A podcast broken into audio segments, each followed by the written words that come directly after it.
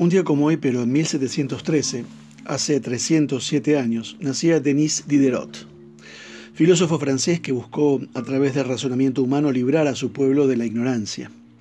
Trabajó a lo largo de su vida para proporcionar a las personas conocimientos que les permitieran eh, pensar por sí mismos. Fue el autor de la enciclopedia junto a otros pensadores. Era el deseo de estos hombres reunir todos los conocimientos dispersos en un libro para transmitírselo a los demás. Fue en los años 1750 como una Biblia para los intelectuales de aquellas convulsionadas tierras.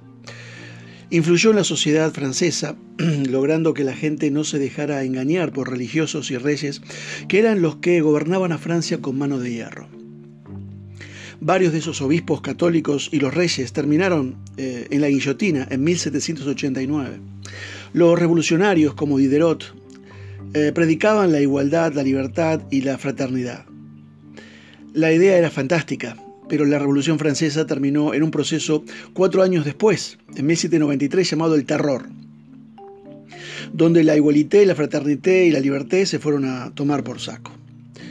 Esos revolucionarios de ideas maravillosas comenzaron a acusarse unos a otros, y la guillotina no paraba de cortar cabezas hasta el mismo inventor de la guillotina dejó la cabeza en la picota. Ojo que Diderot no andaba eh, tan descaminado en describir las limitaciones impuestas por la Iglesia como inútiles, y él sugiere que el celibato no estaba indicado en ninguno de los textos bíblicos, porque Diderot conocía la Biblia, había estudiado en un colegio jesuita. Por lo tanto, el autor no sugirió que la Biblia estuviera equivocada. Diderot no trató de atacar o contradecir los textos bíblicos, sino el uso que hacía la Iglesia Católica para oprimir al pueblo. Igualmente era ateo y siguió haciendo la Iglesia Católica en América Latina. Usted me entiende. Diderot decía, la superstición es más perjudicial para Dios que el ateísmo.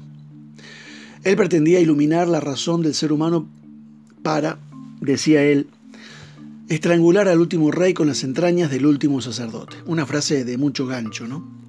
Había una diferencia entre la Francia de 1789 a Gran Bretaña y a una nación que nacía ahí nomás, Estados Unidos. ¿Cuál era la diferencia? La diferencia tanto para Gran Bretaña como para Estados Unidos fue que la religión en esos países no era el enemigo. La Biblia bien usada traía libertad. Los filósofos políticos de Gran Bretaña hablaban de libertad y la basaban en la Biblia. Por ejemplo, John Locke. Además, en Inglaterra hacía años que estaba predicando un pequeño hombre llamado Juan Wesley. Predicaba en cementerios, predicaba en las minas de carbón, predicaba en las plazas. La iglesia anglicana no lo reconocía ni le dejaba predicar en sus púlpitos.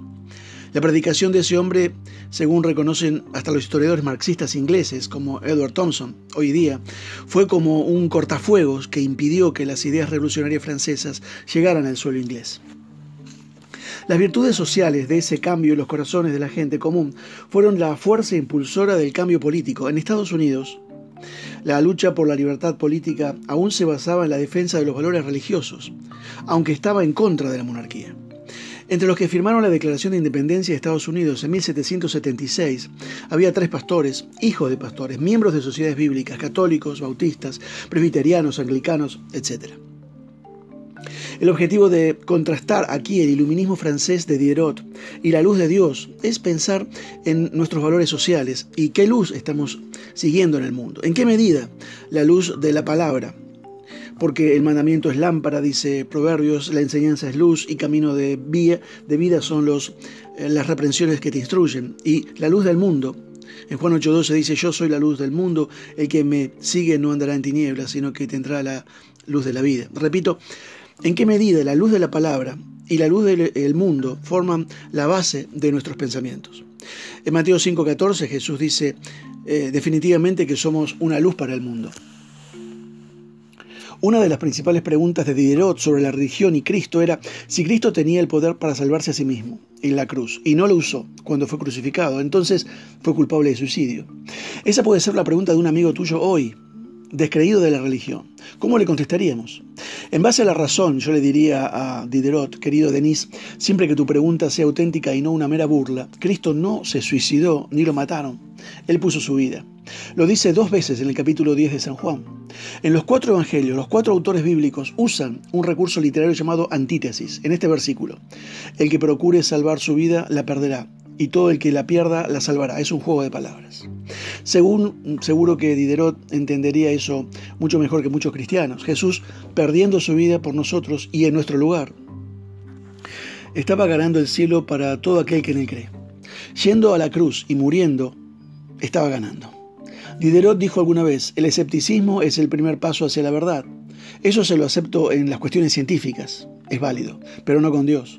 Nosotros creemos para entender, no buscamos entender a Dios para creer. Termino con la frase de un misionero llamado Jim Elliot, asesinado por los indios a los que pretendía predicarles en el año 1956 en Ecuador.